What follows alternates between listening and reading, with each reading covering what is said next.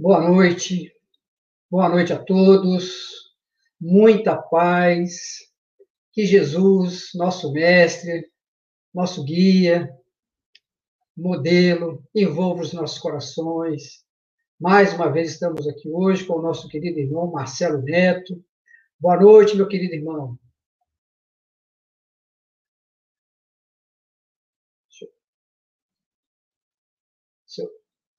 É, colocar aqui o. Você me ouve agora? Agora escuto bem. Boa ah, noite. Boa noite, Adnilson. Muito obrigado pelo convite. Que Jesus possa estar conosco nesta noite tão, tão, tão especial. Muito obrigado, meu querido.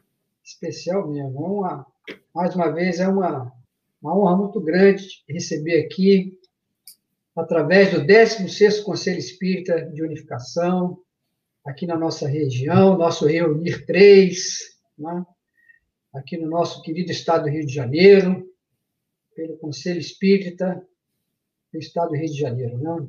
nosso querido CERG. E sejam todos, mais uma vez, muito bem-vindos, todas sejam bem-vindas para esse encontro especial com Jesus. É uma alegria muito grande para os nossos corações e vamos trazer aqui o benfeitor Emmanuel, esse também trabalhador do Cristo, e com muito carinho nos traz aqui através do livro Caminho, Verdade e Vida, através do médium Francisco Cante Xavier, e a página que nós escolhemos aqui, o capítulo 121, espinheiros. E tem uma frase de Jesus que está em Lucas, no seu capítulo 6, versículo 44. Nem se vidimam uvas dos abrolhos. Então, vamos ver o nosso querido Emmanuel, esse benfeitor espiritual, interpretou para nós aqui esta frase de Jesus. O cristão é um combatente ativo, despertando no campo do Senhor. Aturde-se-lhe a visão com a amplitude e complexidade do trabalho. Dificuldades, tropeços, cipoais, ervas daninhas. E o Evangelho, com propriedade de conceituação, elucida que não se pode vindimar nos espinheiros. Entretanto, teria Jesus assumido a paternidade de semelhante afirmativa para que cruzemos os braços em falsa beatitude? Se o terreno permanece absorvido pelos abrolhos, o discípulo recebeu inúmeras ferramentas do mestre dos mestres indispensável, pois, enfrentar o serviço. O Cristo encarou face a face o sacrifício pela humanidade inteira. Será a existência de alguns espinheiros a causa de nossos obstáculos insuperáveis? Não. Se hoje é impossível a vidima, Ataquemos o chão duro, lavremos o solo árido, adubemos com suor e lágrimas. Haverá sempre chuvas fecundantes no céu ou generosos mananciais da terra, abençoando-nos com esforço. A divina providência reside em toda parte. Não ouvidemos o imperativo do trabalho e, depois em lugar dos abrolhos, colheremos o fruto suave e doce da videira. Não poderia ser outra mensagem para a noite de hoje, já que vamos falar de Jesus, do nosso querido irmão Marcelo, né? essa proposta que o irmão traz, desse exemplo amoroso do Cristo, que veio pela humanidade, e nós que estamos aqui, né? Às vezes falamos assim, nossa, que esforço que nós estamos fazendo para fazer uma live. Né? Quanto se movimenta, essa possibilidade que essa ferramenta está dando a cada um de nós de unir corações, reencontros emocionantes, e nós estamos aqui com Jesus. Vamos orar para que as bênçãos de Jesus nos envolvam nesta noite especial. Querido Deus, nosso Pai de amor, de infinita misericórdia, amado Mestre Jesus, meigo Rabi da Galileia, Jesus, amigo incondicional das nossas vidas, aqui, Senhor, nos encontramos reunidos em vosso nome, Mestre. Somos pequenos servidores, Mestre, mas aqui nos encontramos diante dessa turbulência, desse mar agitado que vive o nosso planeta Terra. Mas, através da mensagem suave de Bezerra de Menezes, através do querido médio Divaldo Pereira Franco, em 11 de novembro de 2019, que estamos sob seus cuidados especiais. Que bom, Senhor. E de Ismael, que governa o nosso Brasil. Por isso te pedimos, Mestre, que as suas bênçãos envolvam cada um de nós. Pedimos pelo nosso querido irmão, que fará a reflexão da noite de hoje, Mestre. Que o seu benfeitor amigo envolva nesta noite. Para que a sua mensagem, como sempre, consoladora para os nossos corações. E que através dessas vibrações de paz, de amor de carinho possa irradiar e envolver a todos que estão neste momento sintonizados conosco, Senhor. E assim, em teu nome, mestre, em nome dos benfeitores espirituais que coordenam e que orientam não somente o movimento espírita aqui da nossa região, do nosso estado, do nosso Brasil, mas também de irmãos de outras terras. Que assim seja, graças a Deus. Então, Conosco, nosso querido irmão Marcelo Neto, presidente da Federação Espírita da Flórida, da Leal Publish, da FEB Publish e também do Conscious Living Spirit Group, ou Group Spirit. Né? Meu irmão, seja bem-vindo, você é um irmão nosso, nesse reencontro maravilhoso. A palavra é sua, filho. Paz. Muito obrigado, Ednilson.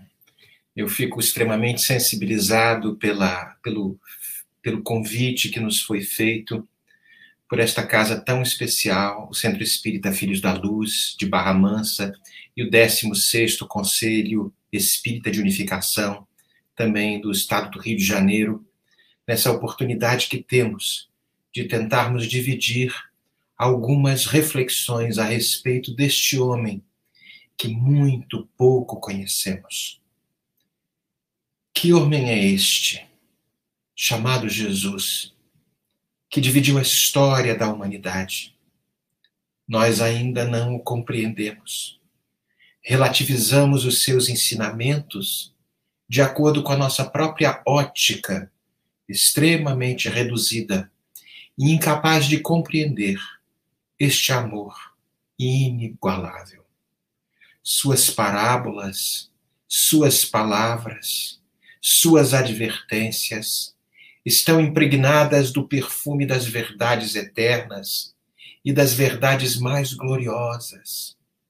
A manjedoura e o Calvário são lições inigualáveis e maravilhosas, cujas, cujas claridades iluminaram e continuam iluminando os caminhos milenares de toda a humanidade seus exemplos, os seus atos, constituem um roteiro de todos, de todos nós. As mais grandiosas finalidades que a providência divina nos, revela, nos, nos oferece estão ali esculpidos na sua fala, no seu verbo, na sua amorosidade. Ele fez uma revolução espiritual que permanece até os dias de hoje, até os dias atuais no nosso planeta. Muitos de nós como falávamos, os espíritas ainda extremamente incapacitados de o compreenderem, podemos até muitas vezes alegar que algumas das suas fórmulas, das suas fórmulas verbais, já eram conhecidas desde o Velho Testamento e em uma série de outras culturas, mas ninguém, nem ontem, naqueles dias, nem hoje, nesta situação atual, e no futuro, num porvir, poderá contestar que a sua exemplificação foi única. Eu fico às vezes pensando sobre esse espírito puro que, por amor, não somente preparou este planeta, como está ali muito bem posto no primeiro capítulo do livro A Caminho da Luz, na Gênese Planetária, para cada um de nós, mas também mergulhou nesta atmosfera, iniciando uma era totalmente diferente da que poderíamos jamais imaginar. Em uma das passagens do Evangelho de Lucas, uma vez questionado por um doutor da lei, quando este o pergunta o que deveria fazer para herdar a vida eterna, o mestre havia mencionado a frase que ficaria guardada nos nossos corações por toda a eternidade. Amarás ao Senhor teu Deus de todo o teu coração, de toda a tua alma, de todas as tuas forças e de todo o teu entendimento, e ao teu próximo, como a si mesmo, como a ti mesmo. Aí estaria todos os profetas e a lei maior que rege todo o processo de relações que deve, sem dúvida, ser aprimorado, com a era da fraternidade sendo estabelecido, estabelecida dentro de cada um de nós. O amor, portanto, segue sendo a solução, ainda nos dias atuais. Vemos nesse momento de pandemia que, desde o início, parece ter ficado bem claro que seria necessário nós voltarmos para um lar, um lar diferenciado, para este templo íntimo, para esta situação que merece observação, merece análise, para que não saib...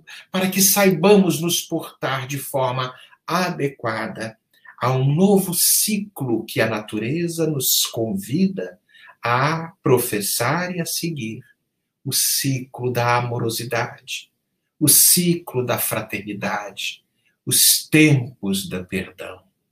Quizá talvez houvéssemos chegado ao auge da falta de amor, do auge da falta de humildade, da falta de solidariedade e de tolerância, que estes flagelos destruidores nos vieram para chacoalhar as bases de toda a, a psicosfera, de toda a Terra, nos ensinando uma, receita, uma fórmula nova, uma proposta nova de voltarmos para o íntimo da criatura. Não só o lar de alvenaria, mas um lar íntimo, que precisa ser constantemente verificado, aciado, cuidado para que possamos fazer as pazes com nós mesmos e com os nossos semelhantes. Muitos de nós estamos nos sentindo, sem dúvida, temos conversado nas nossas reuniões fraternas, às vezes nos telefonemas, nos sentimos desanimados por conta destes dias desafiadores em que todos nós vivemos, seja por conta do coronavírus, mas também pela psicosfera densa, resultante dos pensamentos e das vibrações inferiores neste momento de transição planetária. As polaridades políticas alcançam volumes inimagináveis, as polaridades religiosas. A humanidade parece que perdeu o endereço da ética, da moralidade, do amor. A depressão e as ideias relacionadas ao suicídio nunca tiveram seus números em tão alto volume nos dias atuais. Tanta tecnologia, tanto avanço na área da ciência, no entanto, a solidão, o desespero parecem ainda tomar conta da humanidade tão fragilizada. No entanto, assim também, quando Jesus nasceu, as incertezas pairavam nos corações e nas mentes daquele tempo. A dor se alongava naqueles dias e reunia as vítimas que se perdiam, muitas vezes, no desespero. Da mesma forma, as intrigas, o abuso de poder se movimentavam com facilidade naqueles tempos.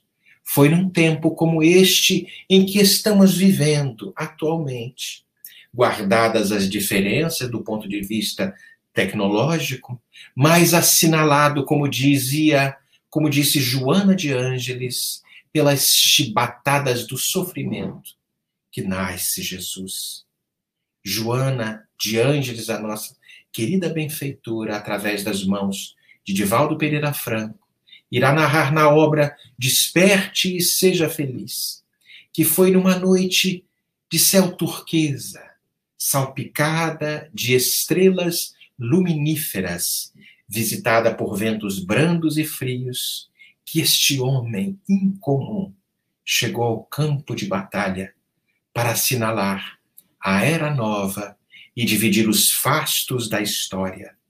Sua noite fez-se o dia de eterna beleza, e o choro daquela criança, como disse Joana, caracterizando, caracterizado pela entrada do ar nos pulmões daquele menino pequenino, tornando-se música que ele transformaria nas almas em uma incomparável sinfonia logo depois.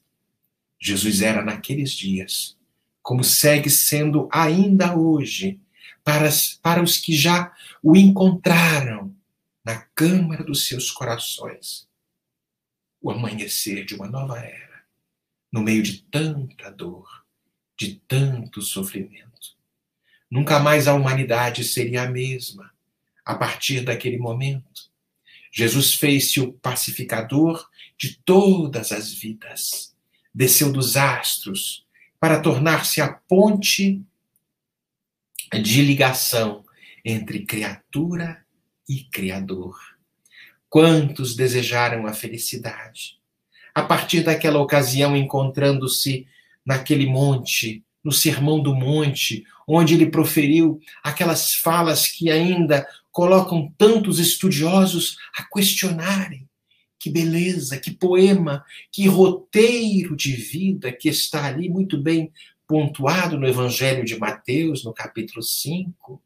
O próprio Gandhi, de outra doutrina religiosa, nos disse em determinada ocasião que se todos os livros sagrados fossem perdidos e somente o Sermão da Montanha ali fosse mantido e conservado, nada estaria perdido. Bem-aventurados os pobres de espírito, ou em algumas outras traduções, os humildes, porque deles é o reino dos céus. Bem-aventurados os que choram, porque eles serão consolados. Bem-aventurados os mansos, mostrando que a pacificação, o pacífico, o manso, o brando, este herdará um planeta diferenciado. Mas, primeiramente, adoçando, dulcificando esta terra que é o solo dos nossos corações, herdando a terra, porque o futuro da humanidade pertence aos brandos, aos mansos, aos bons, Bem-aventurados os que têm fome e sede de justiça, porque eles serão fartos.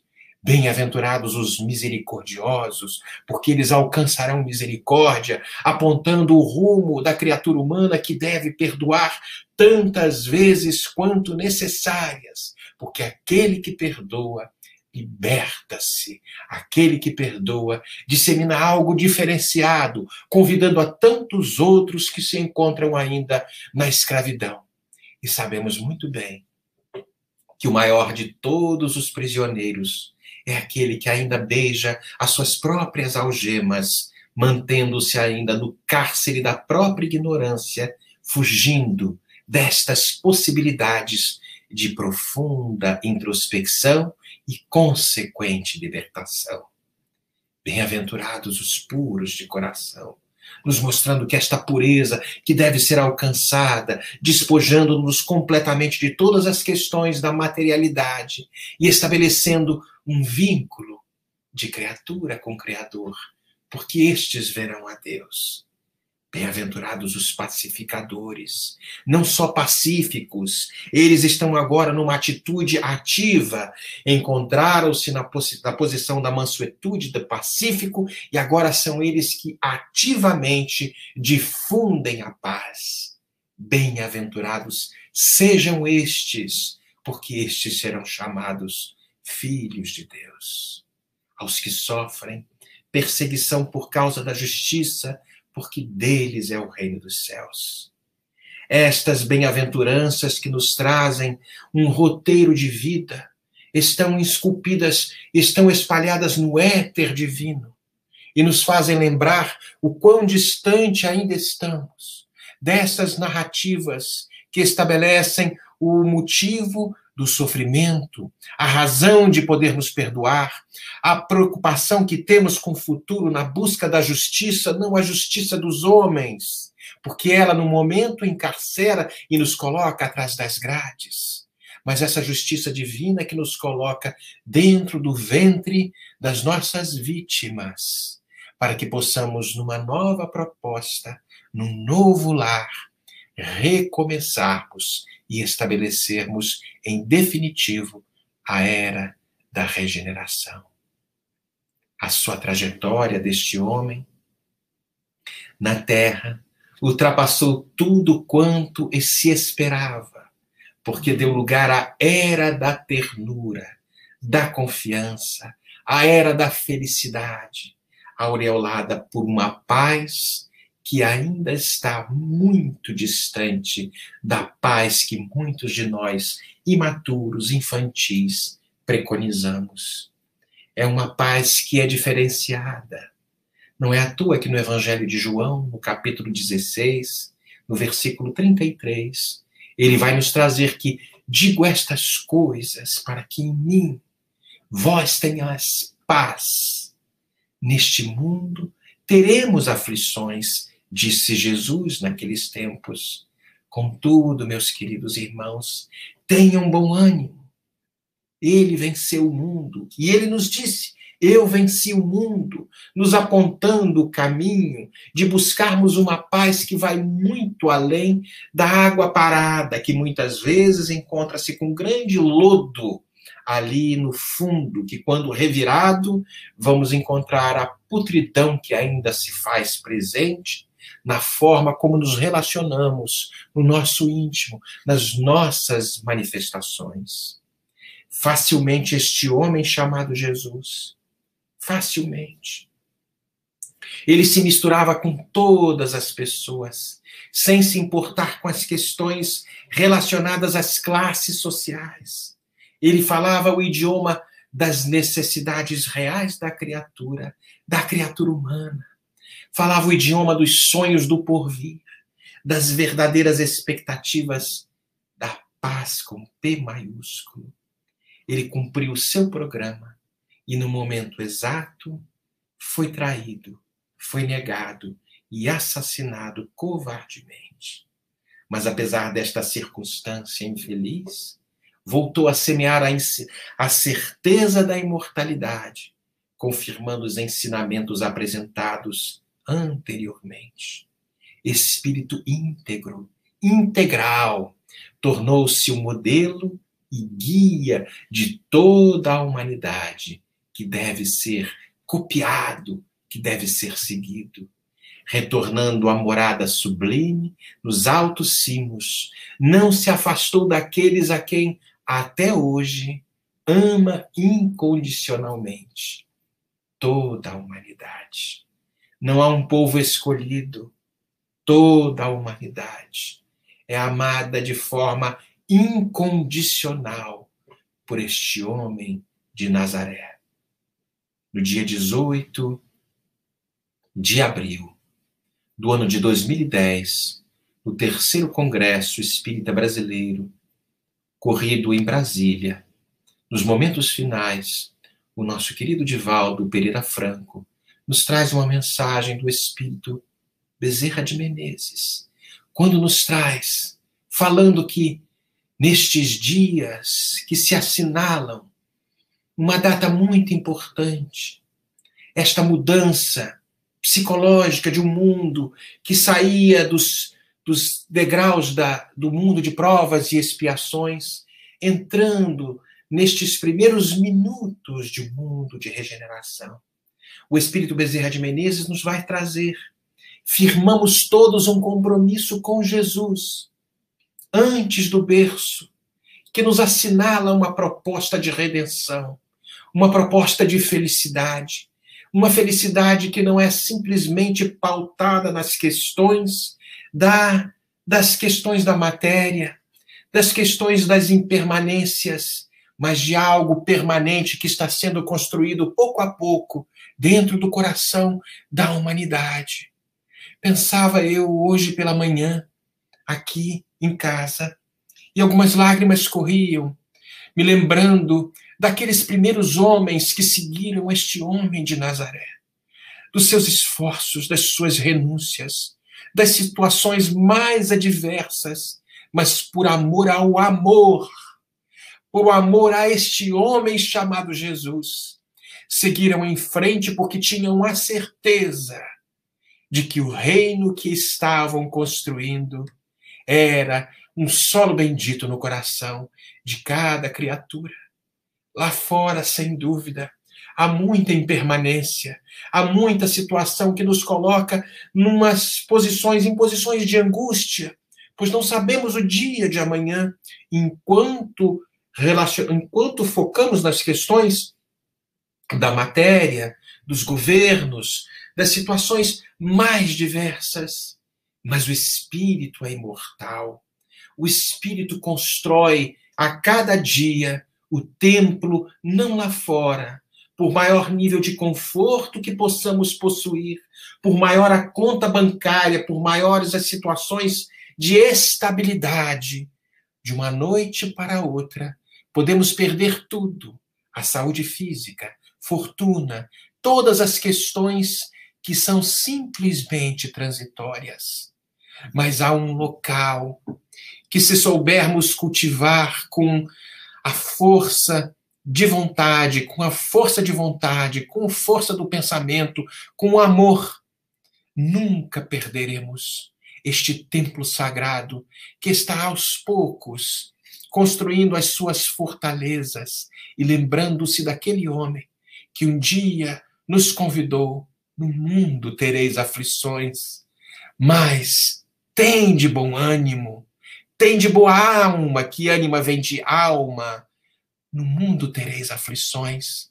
Eu venci o mundo e eu os convido a vencerem também o mundo e conquistarem a vida eterna enquanto o vírus lá fora, esse Covid-19, vai nos afastando momentaneamente, porque estamos aqui nos utilizando das ferramentas virtuais para estarmos conectados. Estamos aqui nos Estados Unidos da América. Nossos irmãos estão em Barra Mansa, no Rio de Janeiro, e estamos conectados por algo que vai muito mais do que uma cadeia virtual de tecnologia. Estamos conectados através deste amor que liga toda a humanidade, que estabelece pródromos necessários para que sejamos corajosos e que saibamos vencer a nós mesmos, decretando de imediato, embora isto seja um processo paulatino, a era da regeneração íntima esta era de felicidade, que não será uma felicidade completa, pois ainda temos as questões naturais das expiações, das provas, dos desafios, dos obstáculos, mas com confiança de que tudo passa, como um dia disse Maria de Nazaré ao nosso querido Chico, quando acometido de dramas complexos, ele manda uma pergunta a Emmanuel que traz a resposta de Maria Santíssima. Fale para o nosso Chico de que tudo passa, tudo passa, só o amor não passará. Então, nós vamos percebendo que através dessas situações de dor, existem lições poderosas que nos convidam mais uma vez às reflexões. Não é à toa que o Espírito Lázaro nos traz uma mensagem em Paris, no ano de 1863, na mensagem O Dever, que Deus tem criado todos os homens iguais, ricos, pobres, ignorantes ou letrados, instruídos nas mais diversas situações. Todos estamos submetidos à mesma fragilidade, enquanto na carne, no que ele diz respeito à dor, para que possamos julgar em sã consciência o mal que podemos fazer ao próximo. Portanto, a igualdade em face da dor, como vai nos trazer o espírito Lázaro, é uma sublime providência de Deus que quer que todos os seus filhos, instruídos pela esta experiência, por esta experiência comum, não pratiquemos o mal, alegando ignorância dos seus efeitos. Por isso, sempre falamos, pior do que este vírus físico que nos afeta o corpo físico, pior do que estas doenças que nos acometem o organismo, pior do que isso é o vírus do ódio, o vírus da intolerância, o vírus do preconceito, dos ciúmes, da maledicência, o vírus, enfim, do orgulho e do egoísmo. Por isso, a ignorância que ainda nos governa desde muitos milênios parece então trabalhar contra esta ideia redentora. Parece sim, é verdade, porque já estivemos estivemos mais tempo na treva do que estes lampejos de claridade que agora estamos vislumbrando através desta doutrina redentora, a terceira revelação, a doutrina espírita. E pensando mais uma vez a respeito desses momentos de confinamento que estamos passando, pensando nisso, nesses tempos de aferição de valores, eu estava pensando nesta primeira escola que Deus nos oferta nos dias atuais, que se chama lar. Lar. Qual seria para a sociedade o resultado do afrouxamento, do relaxamento dos laços de família? Uma recrudescência do egoísmo, como está na pergunta 775, e muitos de nós já têm ela de memória. Talvez tenha sido por isso que aquele jovem menino, príncipe da paz, em seus primeiros anos, numa carpintaria humilde junto a seu pai José, nos trouxe a lição da família, dedicando seus primeiros anos na terra àquela célula primordial, a escola inicial, que a todos devemos dedicação, que a todos devemos respeito. Família família. Não é à toa que somos colocados neste laboratório de burilamento do caráter humano, para que, voltando ao Evangelho de Mateus, no capítulo 5, possamos perceber que bem-aventurados serão aqueles que têm misericórdia para com todos, talvez os membros de uma família reunidos numa situação adversa, inimigos do passado, tentando ajustar os ponteiros e estabelecer de vez uma era de fraternidade, porque somos todos destinados a entender que o Pai Celestial quer toda a sua família amando-se profundamente, um só rebanho, sobre a égide de um só pastor. O pastor é o amor, o pastor é Jesus. Há no capítulo 5 do livro Reportagens de Além-Túmulo, uma obra bela, narrada pelo espírito Humberto de Campos e psicografada por Francisco Cândido Xavier, uma história que muito me chama a atenção. Minha esposa fez uma palestra recentemente e trouxe esta mesma história, e aquilo me ficou na mente. E eu achei melhor repeti-la, talvez um exemplo de um homem passando pelas situações que talvez muitos de nós tenhamos passado nas nossas vilegiaturas carnais, nas múltiplas existências, vamos conhecer a história de um homem chamado Emiliano Jardim e vamos contá-la de acordo com a nossa memória, trazendo uma pequena resumindo-a de uma forma que possamos mergulhar nesta história empolgante e que talvez muitos de nós nos, nos encaixemos nesta mesma situação. Humberto de Campos, o espírito Humberto de Campos, vai nos trazer que muito raramente iremos observar um temperamento tão apaixonado quanto de Emiliano Jardim. No fundo, ele era uma criatura generosa, era uma criatura sincera, mas com noções materialistas que se extravasavam de uma forma muito, muito proeminente. Em vão, disse Humberto de Campos, muitos amigos tentavam renovar-lhes as ideias, tentar trazendo algumas ideias espiritualistas, espirituais, tentando trazer uma quebra daquelas barreiras, daquelas concepções que ele nutria de uma forma tão veemente. Mas o Emiliano, no entanto, ele reportava-se a estas teorias, umas teorias de negação.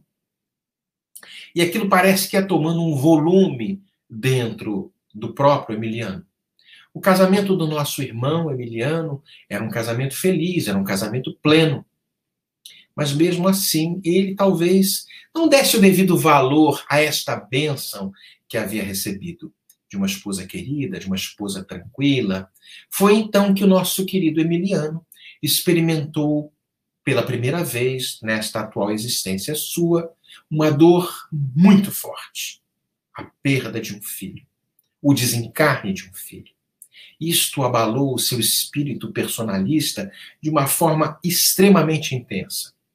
Foi justamente nessa época que um padre muito generoso deu-lhe uma obra religiosa, como se fosse uma espécie de socorro imediato para o nosso Emiliano.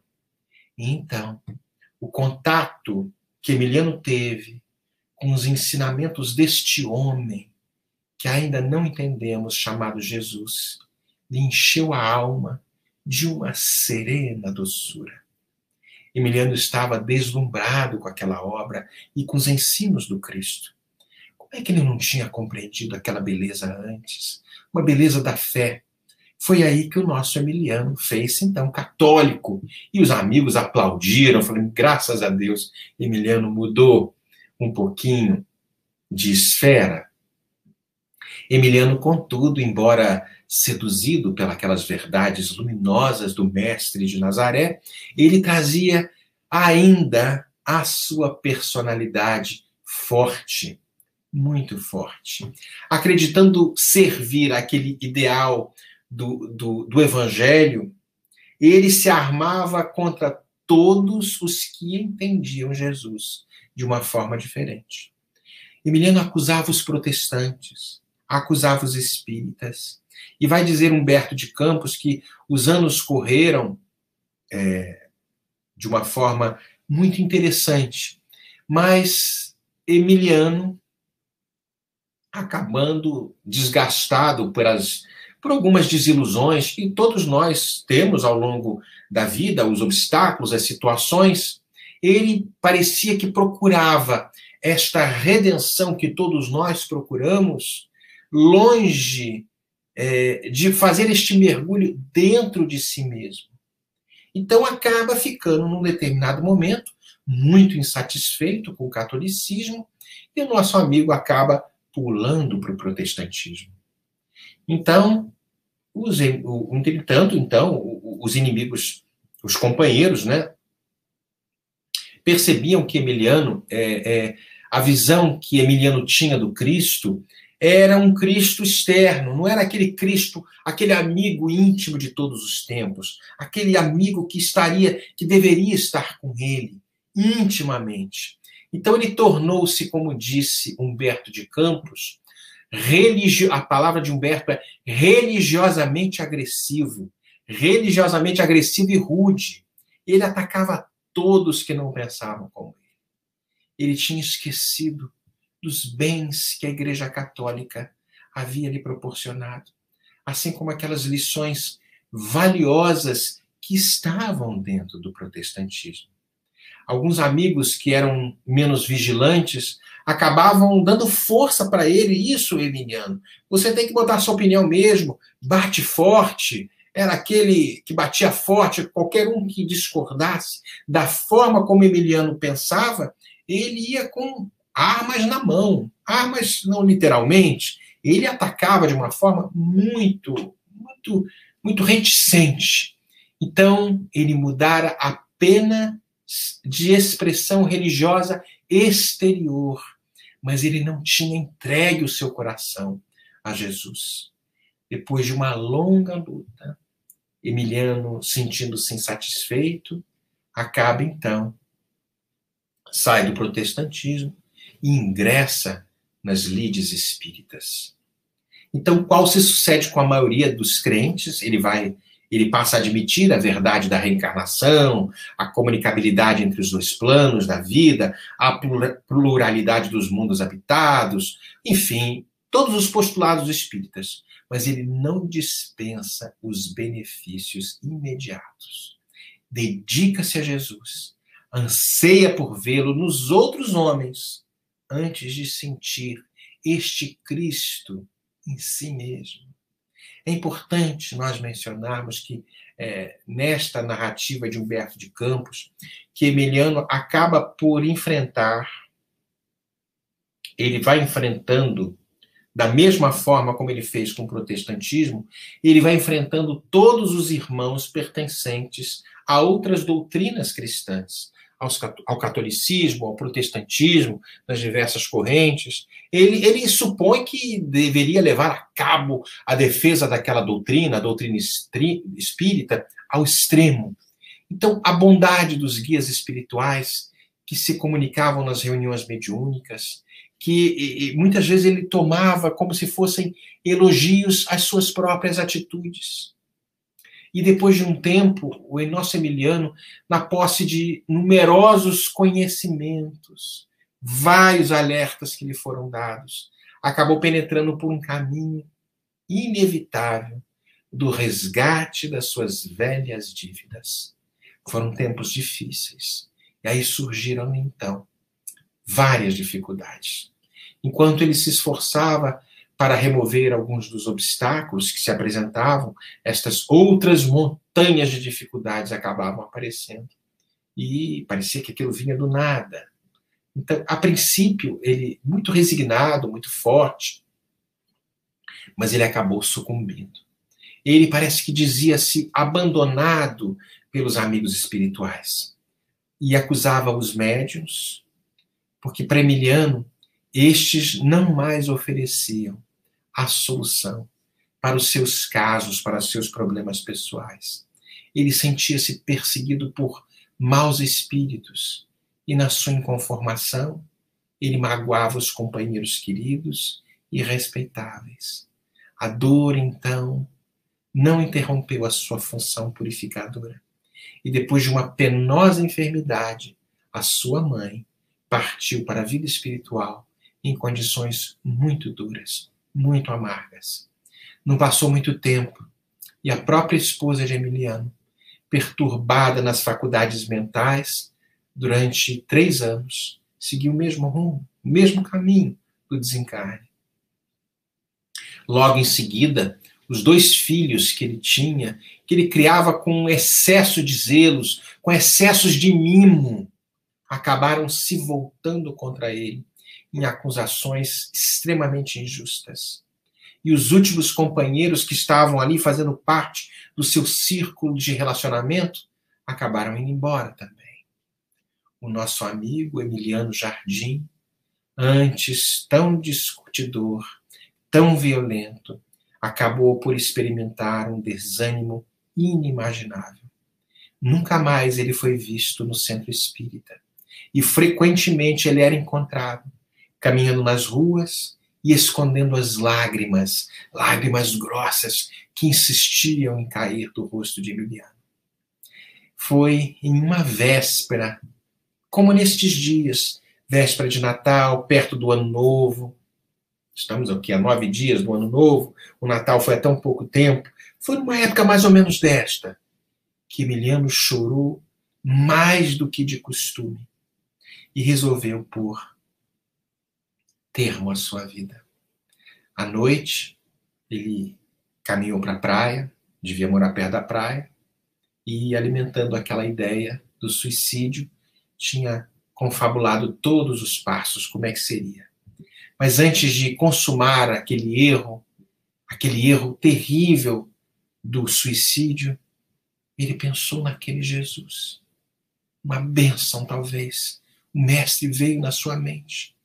E ele lembrou daquele homem que, desde muito, desde o começo, havia restituído a vista aos cegos, curando os leprosos, amando aos pobres e aos desvalidos. Quanto tempo fazia que Emiliano não pensava em Jesus? Aquelas lembranças chegavam como se fosse uma espécie de um bálsamo, modificando-lhe as disposições íntimas. Foi aí, nessa hora, nesta hora amargurada, que Emiliano parece que ouviu uma voz no fundo da sua alma. Emiliano, há quanto tempo eu buscava encontrar-te, mas sempre, Emiliano, me chamavas através dos outros, sem jamais procurar-me dentro de ti mesmo. Dá-me a tua dor, reclina a cabeça cansada sobre o meu coração.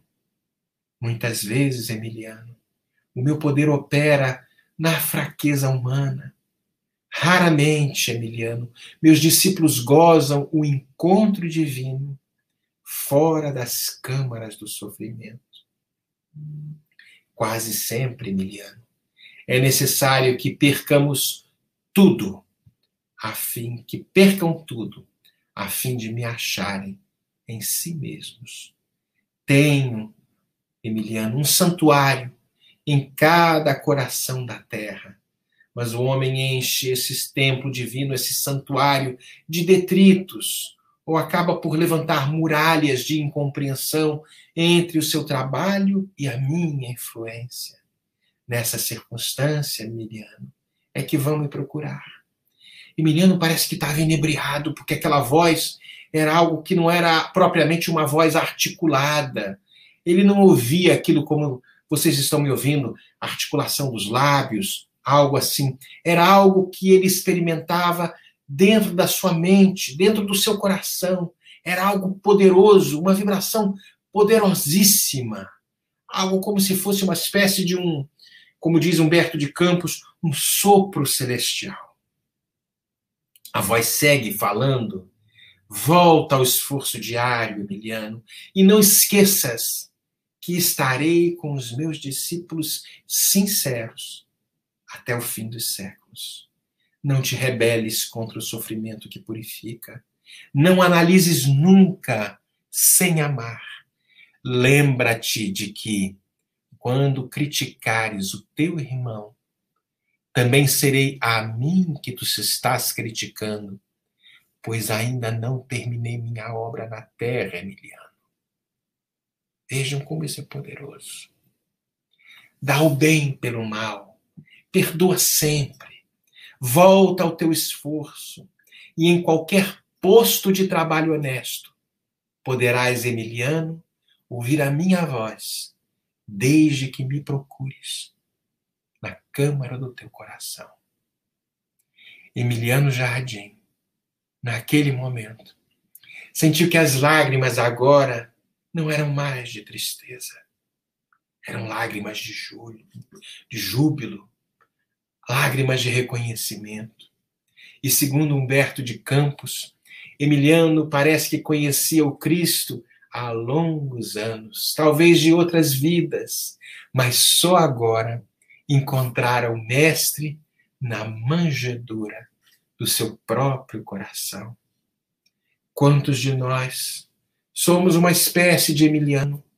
Quantos de nós temos passado pelas inúmeras vidas desde ontem, tentando encontrar este homem de Nazaré, nas fórmulas externas, na vilegiatura às vezes seguida e conduzida pelo orgulho e pelo egoísmo, não encontrando no íntimo dos nossos corações. Muitos séculos se passaram, talvez para todos nós, até que uma ficha caísse e nos décimo, décimos conta de que não há mais nenhuma alternativa a não ser o amor. O amor que Jesus nos traz, o amor que Jesus nos convida nesses tempos de ano novo. Iniciemos um novo ciclo, iniciemos uma nova proposta dentro de cada um de nós. Na Revista Espírita de fevereiro de 1862, Allan Kardec nos traz algo que se chama cumprimentos de ano novo. E ele vai enviar numa correspondência fraterna com aqueles leoneses da cidade de Lyon, na troca de correspondência, e esta carta assinada por mais de 200 franceses de Lyon vai nos trazer algumas, vai trazer ao codificador algumas perguntas, e Allan Kardec, numa carta belíssima, muito grande, nos traz num determinado trecho Eis, meus amigos, os conselhos que vos dou e aos quais junto os meus votos para o ano novo que começa. Não sei que provas Deus nos destina para estes anos, para este ano que se inicia, mas sei que, sejam quais forem estas provas, as suportareis com firmeza e resignação pois sabeis que para vós, como para o soldado, a recompensa é proporcional à coragem. A coragem de enfrentarmos a vida, de não desistirmos, de não ao suicídio, de não à eutanásia, de não ao aborto. Vida, sempre vida, porque ela é um presente de Deus. E como está na pergunta 944 do Livro dos Espíritos, só ele nos cabe o direito de retirar a vida, coragem de vencer não o mundo lá fora, mas o mundo íntimo, ainda tão desconhecido de todos nós. Cada espírito é um mundo onde o Cristo deve nascer, e seria uma loucura, uma imaturidade nossa esperar a reforma do mundo sem termos o homem reformado. Sem termos o homem reformado.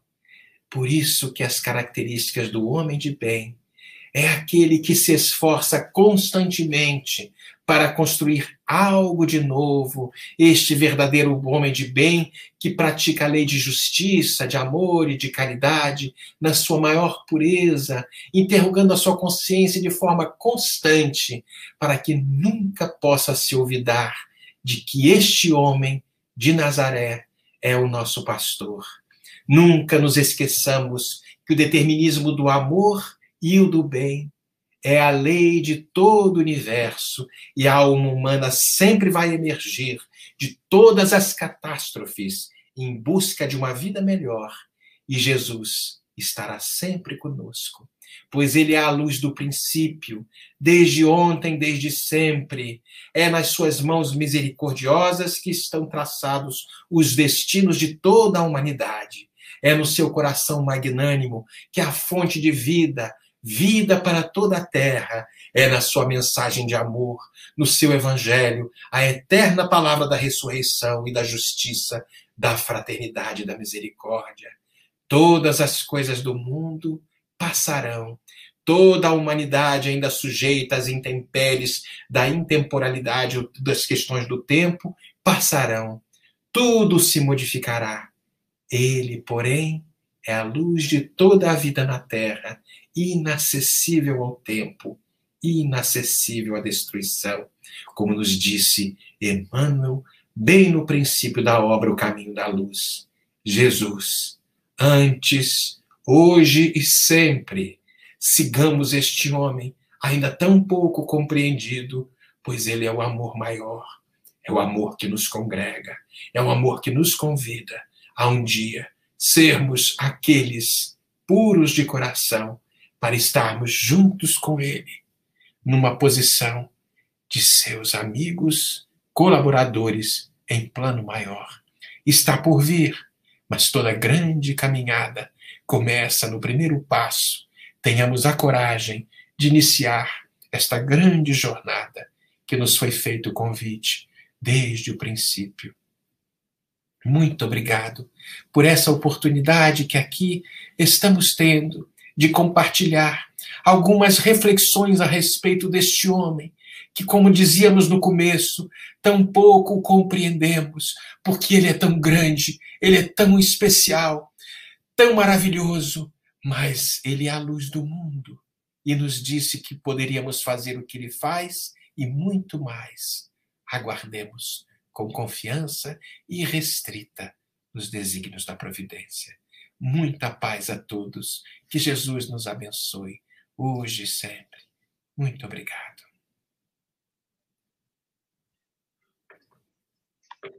Meu querido irmão, que Jesus te abençoe, te fortaleça cada vez mais para que você prossiga nessa tarefa, não somente da divulgação, mas acima de tudo, nesse seu grande trabalho unificador, levando aí a mensagem de Jesus aos nossos irmãos de outras terras que essa equipe espiritual que te sustenta o trabalho, mantenha-te firme nessa tarefa, né? Muita paz. Muito bem. em nome de todos os nossos irmãos, não somente aqui do nosso sul do estado, mas da nossa querida irmã Irandete, que está te mandando um abraço lá de Salvador, mãe da Soraya, lá da Mansão do Caminho. Muito obrigado, muito obrigado pelo carinho eu fico muito, muito agradecido, muito agradecida. Agradecer aqui aos nossos irmãos, nossos irmãos de Passa Três, nossa cidade aqui, pertinho da gente, trabalhadores também, na instituição espírita, aos nossos irmãos aqui do Oásis de Caminho, instituição ali em Piraí, nossos irmãos de Volta Redonda, nosso querido irmão Vadim, que está aqui, também mandando um abraço carinhoso, Oswaldo Faria, que maravilha. Em nome de todos que estão aqui, da nossa querida Barra Mansa, Volta Redonda, aos nossos irmãos, o irmã Sheila, que está aqui também, prestigiando, compartilhando esse momento tão especial para os nossos corações. A emoção é muito grande, meu irmão. Muito obrigado. Te agradecemos muito. E lembrando, meus irmãos, que a semana que vem, dando continuidade a esse trabalho de divulgação desta mensagem de Jesus, o Espiritismo, esse Evangelho redivivo, o nosso querido irmão Rafael Siqueira, lá da CEF, estará conosco aqui a semana que vem. Nosso irmão Marcelo Neto, que nos traz esse homem Jesus, e Rafael Siqueira com o tema Um pouco mais de caridade. Sabemos que essa grande bandeira da doutrina espírita, fora da caridade não há salvação, é a ferramenta segura, precisa para irmos de encontro a este homem que é Jesus. Muita paz a todos e vou pedir ao nosso querido irmão para que possa, com esse envolvimento maravilhoso, nessas vibrações generosas. Nesses dias, aprendi uma palavra com você, meu irmão, né? desafiadora, momentos de desafios. Então, para que a sua prece possa irradiar, envolvendo a todos nós, em especial a queridos irmãos nossos, trabalhadores do nosso movimento espírita, da nossa Casa Espíritas, que esta semana, hoje mesmo, retorna ao mundo espiritual. Então, que eles possam receber neste momento, todo amparo, toda assistência através da sua prece.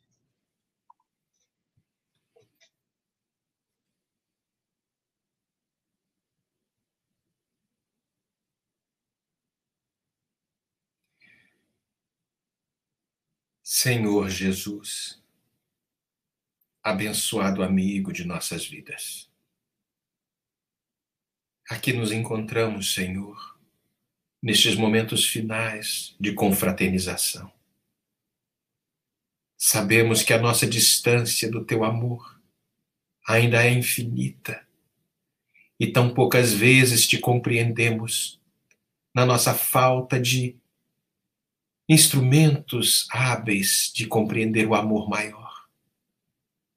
Mas sabemos também, Senhor, que tu nos observa como aqueles irmãos menores, ansiosos ainda, por algo que talvez não seja o melhor.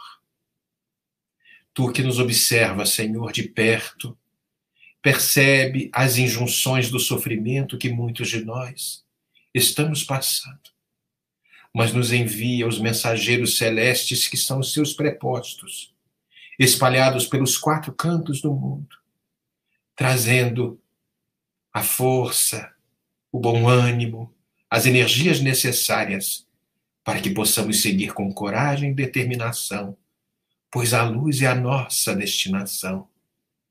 Não nos abandone, Senhor. Na nossa imensa fragilidade, Ansiamos pela tua palavra, pelo teu concurso, pelo teu coração. Somos aquelas ovelhas que se perderam muitas vezes de forma displicente, mesmo escutando-te algumas vezes.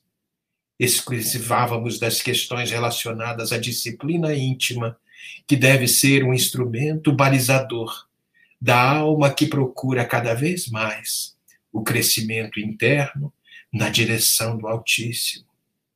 Traz-nos, Senhor, mais uma vez, através do teu evangelho de luz e redenção, a proposta da autoexaminação, para que sejamos um dia conclamados aqueles homens de bem, pois estes serão aqueles que praticarão a lei de justiça, de amor e caridade, na sua maior pureza. Ensina-nos a caminhar, Senhor. Ensina-nos a viver Ensina-nos a amar, como tu tens ensinado a toda a humanidade sem distinção, para que possamos um dia declararmos-nos àqueles que te assistem em plano maior, em plano mais feliz. Muito obrigado, Jesus. Recebe a todos que desencarnaram, que estão agora em outros planos da vida. Envia os mensageiros que irão recepcionar a tantos que estão nestes desencarnes coletivos, nas diversas situações espalhadas por todo o planeta. Recebe-os com a bandeira da paz, recebe-os com a bandeira da ternura, pois tu declaras uma nova era, a era do amor, desde o princípio. Muito obrigado, Jesus, e que assim seja.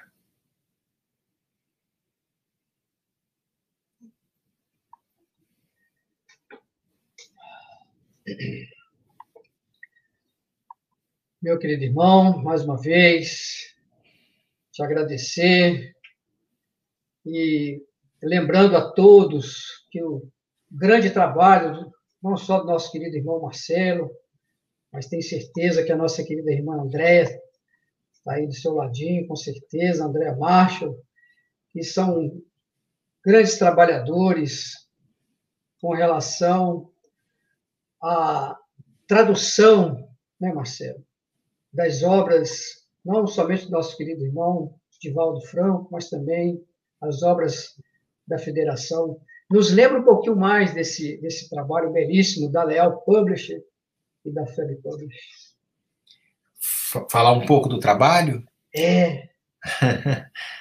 a, a, são duas editoras que foram montadas exatamente com esse objetivo de distribuição das obras, é, no caso da Leal e da tanto da Leal e da Feb Publisher, de, de distribuição, de formatação das obras é, espíritas, é, as obras sérias e da tradução destas obras, de muitas das obras.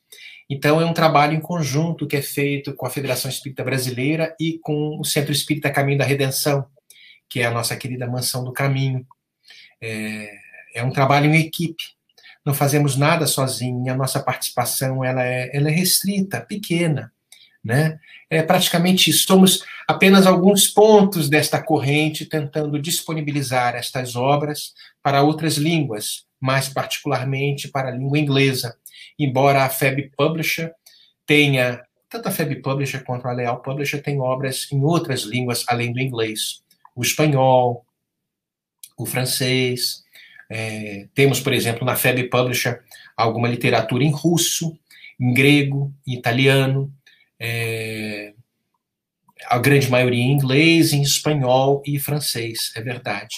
Mas no caso da FEB Publisher, o pontapé inicial foi do nosso querido irmão Nestor Mazotti, é, que era o, naquela a época era o presidente da Federação Espírita Brasileira e também secretário-geral do Conselho Espírita Internacional. E ele iniciando este trabalho de tradução porque visitando outros países, o grande drama era, ok, muito bonito o que vocês falam, mas como é que nós encontramos essas obras em outras línguas? E aí aquele homem visionário inicia esse trabalho e em 2010 nos convida para que é, dessemos sequência é, nesse trabalho que foi, sem dúvida, o mérito todo é desse homem. A gente pegou só a caroninha, entendeu? É mais ou menos isso.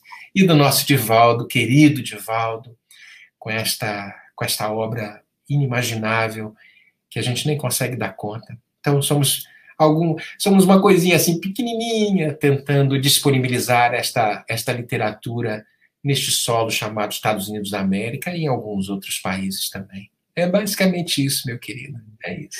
Essa última, né, foi feito o lançamento, né, é, na passagem do ano, dessa última obra fotografada por Divaldo Franco.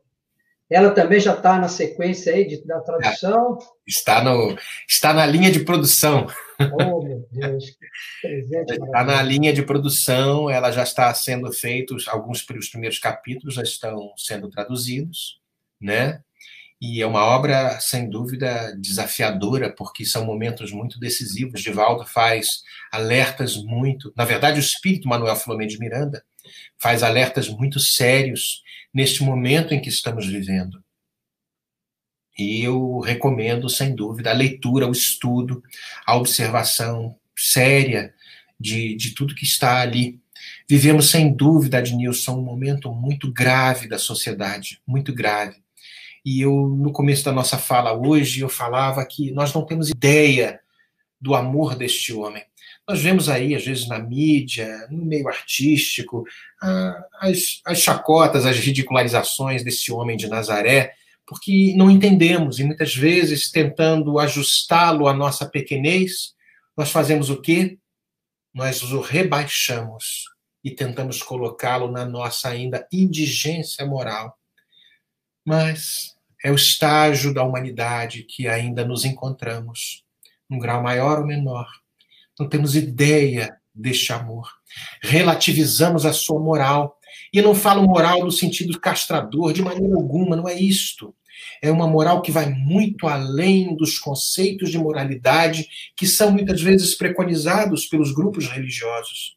É uma moral de respeito ao próximo, de amor, de autodisciplina, porque somos ainda uma espécie de potro chucro meio desembestado, se é que eu posso colocar desta forma. Passamos mais tempo na treva e nas relações de desmando do que nas questões da, da, de uma retidão. E quando a gente fala retidão, as pessoas falam, ah, vocês são muito castradores. Ninguém está falando disso. Estamos falando de um autodomínio. Estamos falando de uma reforma íntima que deve ser preconizada. E ele vai falando com relação ao homem de bem, o homem de bem, o verdadeiro homem de bem, que está ali no capítulo 17, no item 3, que a gente sabe quase de memória. O verdadeiro homem de bem é aquele que pratica a lei de justiça, de amor e de caridade. É a décima lei do terceiro livro, do livro dos Espíritos. Mas não é uma justiça como nós compreendemos.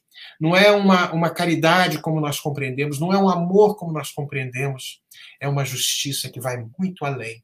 É uma lei una, porque não pode haver justiça do ponto de vista divino se não há amor, se não há caridade. Não pode haver a caridade como é entendida por Jesus se não há justiça nem amor. E elas se combinam de uma forma. Tudo isso ainda é pouco conhecido pela criatura ainda, muito arraigado às questões do orgulho, do egoísmo. Então nós relativizamos as questões desta lei, desta décima lei, que está ali muito bem pontuada no livro terceiro do livro dos Espíritos, e a adaptamos à nossa realidade ainda inferior. Em vez de darmos um passo acima, colocamos estas questões com um passo abaixo. Há uma proposta é, muito interessante, é, a de Nilson, na, na figura de Adão e Eva, Há uma, uma psicoterapeuta chamada Melanie Klein. Ela nasceu na Áustria, se eu não estou enganado, no século XIX e vai desencarnar na Inglaterra. E ela traz, fazendo analogia do, do, da, de Adão e Eva, quando pegam o fruto proibido e comem aquele fruto proibido, são expulsos de um paraíso, ela faz a seguinte analogia que achei muito interessante. Já ouvi isso em outras palestras e estou copiando isso que já ouvi em outras palestras de amigos muito queridos. Ela coloca, e comecei a pesquisar um pouco mais a Melanie Klein. Todos nós que provamos esta fruta, este fruto do conhecimento, nós nos colocamos numa posição desconfortáveis. Saímos de um paraíso ilusório que tínhamos nós temos a doutrina espírita, que é um fruto do conhecimento, que nos coloca numa posição de desconforto. Eu não posso mais ser aquele que eu era, porque se eu for aquele que eu era, eu estarei incorrendo em mais infelicidade na minha vida. Eu estarei deflagrando, porque agora já tenho consciência, já tenho intelectualidade capaz de diferenciar que toda semeadura, sem dúvida, é livre, mas a colheita é inevitável. Então, estou numa situação de desconforto. O que, que eu faço com isso? Sou expulso de um paraíso íntimo que eu pensava da imaturidade, da infantilidade, para que eu possa impor à minha vida uma disciplina melhor e maior, criando novos hábitos Talvez eles sejam um pouco limitantes no começo, mas até que estes hábitos que me limitam de não ser assim, tipo, um louco desvairado, eu um pouco mais limitado, estes hábitos vão se tornar a minha própria forma de me conduzir na vida. Um hábito, talvez obedecido de forma intelectiva, vai transformar-se no hábito do ponto de vista moral transforma-se na minha própria natureza e eu, o que era algo cognitivo, hoje é algo que eu ando de uma forma. Aquilo se transformou na minha própria natureza. Estou quase fazendo outra palestra, né, Aldinilson? Mas é mais ou menos nesse sentido. Então, nós relativizamos estas coisas de uma forma muito interessante e incorremos nos sofrimentos que têm caracterizado toda a humanidade nessas situações tão terríveis. Os tempos são de mudança. Os tempos são de mudança íntima. Mais importante que as mudanças lá de fora. Porque se eu não consigo cristianizar uma humanidade se eu não estiver cristianizado, se eu não estiver reformado. Então isso começa por aqui, para que lá fora seja o reflexo do que eu tenho aqui dentro. Nossa, que maravilha. Acho que daí o título do livro começar com no rumo. Né? No rumo do mundo de regeneração. No rumo. Então, é isso aí. Que maravilha. Que presente, viu? Não, meu amigo, obrigado. Eu, me alarguei na resposta aqui muito, né? É. Já fizemos a prece de encerramento, eu iniciei a próxima palestra. Eu falei, meu Deus. isso aí. Para quem estuda mediunidade, isso aqui é mediunidade ostensiva, né? Então.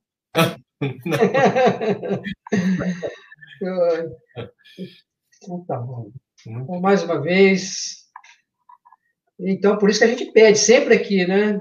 É, a importância desse trabalho que nós estamos fazendo, dando continuidade através do 16º Conselho Espírito de Unificação, trazendo irmãos nossos que têm esse trabalho, né, não somente da divulgação, mas espíritos comprometidos com, esse, com, essa, com esse processo de divulgação, de difusão, de unificação do nosso movimento espírita. Né? E aí, esse compromisso maravilhoso. Então, por isso que a gente roga realmente as orações, esse trabalho importantíssimo que é da, na tradução dessas obras.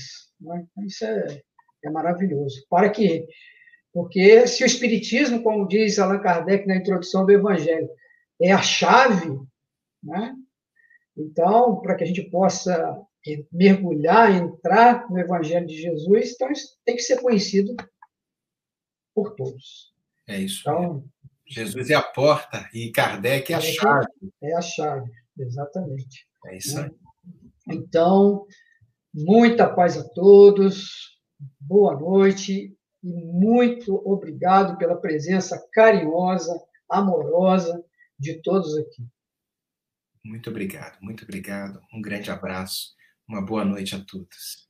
E até a próxima, se Deus quiser. Se Deus quiser. É. E só para os nossos irmãos não, não esqueçam, quem ainda está aqui conosco, né? Que a nossa irmãzinha André estará lá, né? No dia 30 conosco aqui. Isso. Né? Ela está agendada com a gente aqui. André, André excelente. É. É. Eu sou suspeito porque sou esposo, né? Então.